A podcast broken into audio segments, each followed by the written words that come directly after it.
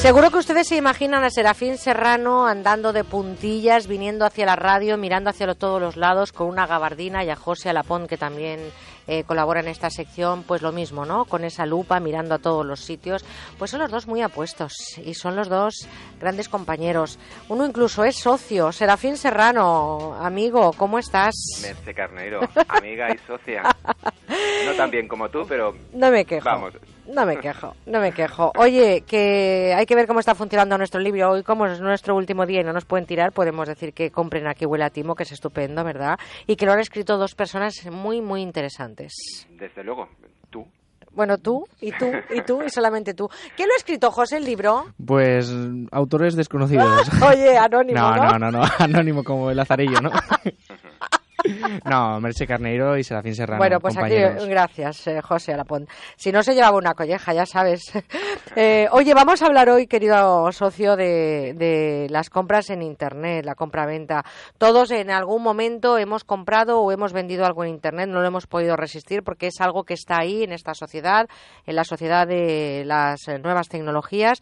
Y a mí me gustaría que hoy reflexionáramos sobre los riesgos y los peligros que nos podemos encontrar. ¿Te parece? Naturalmente, y efectivamente, ten en cuenta que nosotros en el libro no vendemos humo.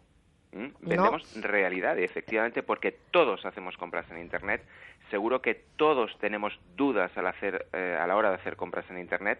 Es más, posiblemente alguno de nosotros haya sido, o bastantes de nosotros hayamos sido timados haciendo compras o ventas por Internet. Sí, de ese tema vamos a vamos Pues a- venga, vamos a, a ver eh, exactamente si es seguro hacer compras online y qué medidas son las que debemos tomar. ¿Te parece? Venga, fantástico. Pues si te parece, vamos a ver lo que ha dicho la calle con José Lapont, que ha salido con Mm. su micrófono en mano, su gabardina, su visera esa de... Mi eh, gabardina esta vez me ha dejado porque creo que hace un poco de calorcito. La gabardina, un investigador tiene que llevarla siempre. Pero nada debajo entonces, Merche. Oye, haz el favor, haz el favor, anda, haz el Bueno, favor. hemos, empezado preguntando si suelen comprar o vender artículos por internet y esto es lo que nos han dicho. De las dos cosas, por agencia y, y por internet. No, yo voy por libre. No viajo, no viajo nada, no puedo, no tengo tiempo. Depende, si me voy fuera, pues por agencia y si es por España, por internet. Por internet, siempre. Eh, lo hago por internet. Por agencia de viaje. Por internet. por ambas cosas. Espera, creo que ha habido un, Un pequeño un fallo, pero pequeño- no pasa nada. no pasa nada. Ahora sí que vamos a escuchar efectivamente el sonido de lo que ha preguntado. Es que como él, o sea, eh, vamos a ver, tú no puedes poner nervioso a nuestro técnico con una gabardina sin abajo. Él te ha visto con un periódico con dos agujeritos en los ojos y ha dicho, este no es José. Vamos a escuchar realmente lo que ha preguntado José en la calle. ¿Suele comprar o vender artículos por internet? Sí, sobre todo comprar.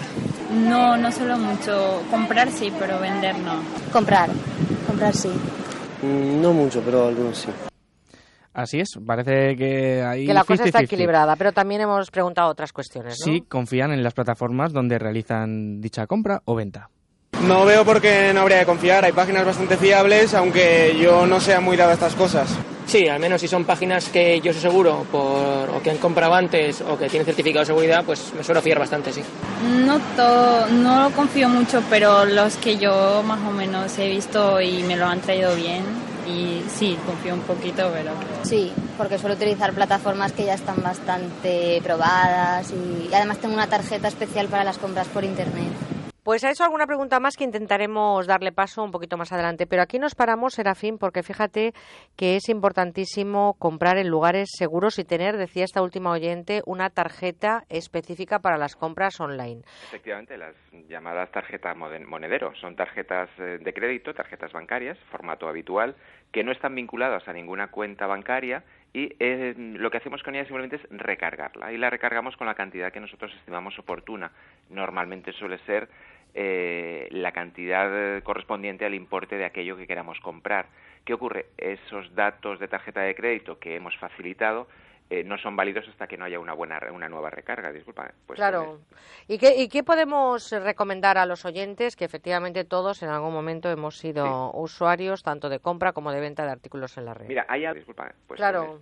¿Y qué, ¿Y qué podemos recomendar a los oyentes? Que efectivamente todos en algún momento hemos sido usuarios tanto de compra como de venta de artículos en la red. Mira, hay algo, una, un- hay una frase que ha dicho un- uno de los entrevistados y es que yo siempre uso páginas fiables. Eso es, es, es fantástico, pero eh, ahora hablaremos sobre eh, una, un intento de compra de un producto que puse a la venta, un fantástico reloj, que ya he vendido. Es Y- que, es Bueno, que afortunadamente eres un he tenido la suerte de contactar con, con una estupenda persona, con Magín. Hemos quedado en persona, ha observado el material y él me ha entregado el dinero en persona.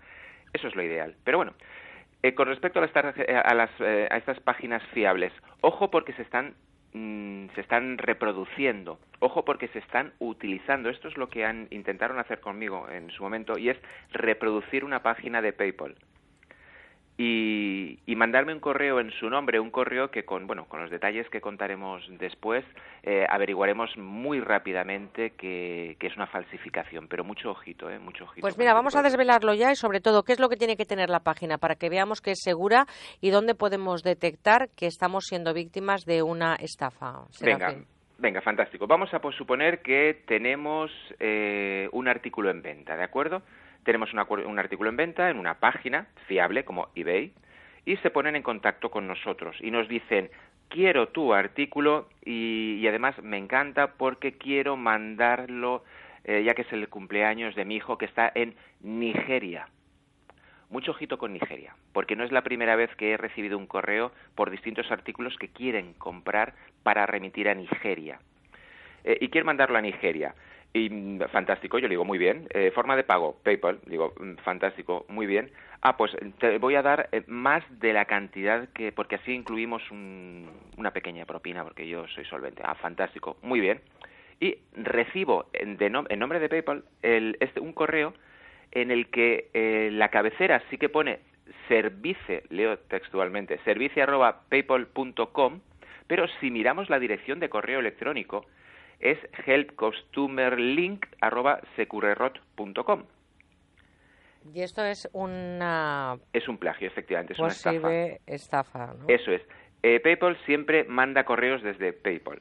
O sea que no hay que tener ningún otro referente Ningún y, otro referente. y si detectamos algo, abortar la operación, ¿no? Eso es, es como nosotros podemos poner como nombre de usuario, yo pongo Serafín Serrano, pero mi correo no es Serafín Serrano, es otro.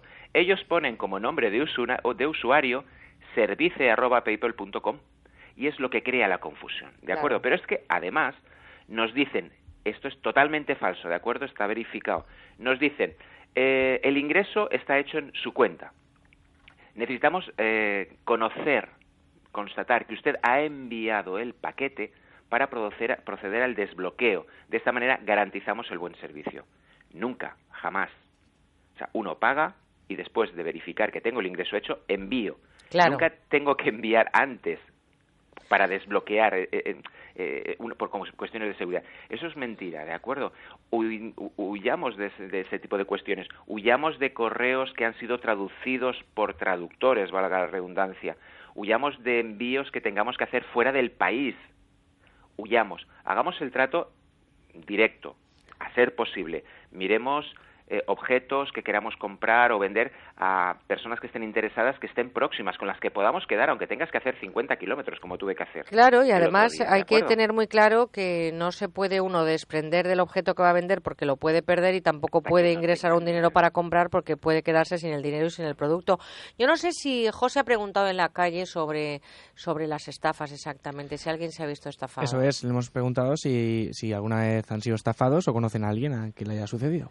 Conozco gente a la que le han hecho muchas muchas historias y sí, sí que sí que conozco gente a la que han timado. No, pero sí que sé que ha habido problemas, sobre todo con páginas de, de fuera de España, rollo China y demás, que hay problemas por el tema del paso por frontera y demás. Pero si son páginas que tienen sede en España, que son más o menos fiables, no, ahí no hay problema, no suele haber problema. Sí, eh, conozco gente que sí le han timado y pues quieres no molesta mucho.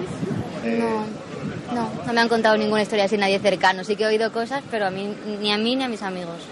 Oye, eh, Serafín, para terminar esto, ese tipo de estafas se denuncia porque siempre terminamos igual, ¿no? Dándonos cuenta de que, uff, madre mía, encima de que he perdido esto, voy a perder el tiempo denunciando, se me va a quedar una cara de tonto tremenda y no sé si esto al final tiene algún recorrido legal que me pueda amparar, ¿no? Este tipo de cuestiones sí se denuncia, pero hay que ser sinceros y es que normalmente no llegan a buen término. Estamos hablando de, de Nigeria, ¿de acuerdo? Son países eh, políticamente mm, un tanto inestables, eh, donde hay acuerdos eh, que no tienen nada que ver con los que podemos tener nosotros con países europeos. Es complicado. Eh, hay que huir de este tipo de cuestiones, insisto. Hay que hay que, eh, sobre todo, intentar eh, retomar que todos los datos que nos ofrecen, ¿de acuerdo?, son fiables.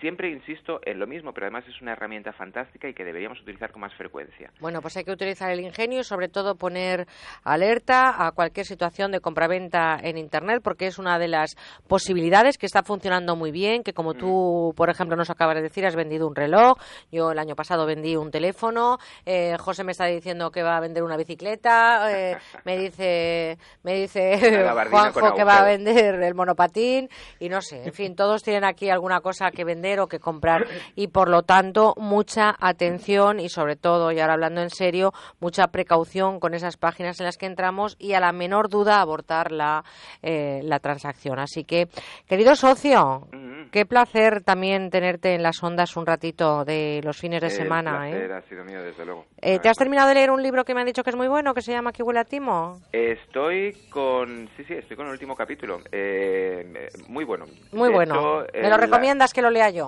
Sí, la, yo te lo recomiendo, por Bueno, supuesto. bueno, bueno, pues yo me lo voy a leer, te lo prometo. Aquí huele a timo. Un besote muy fuerte, Serafín Serrano, y seguimos en contacto. Un beso.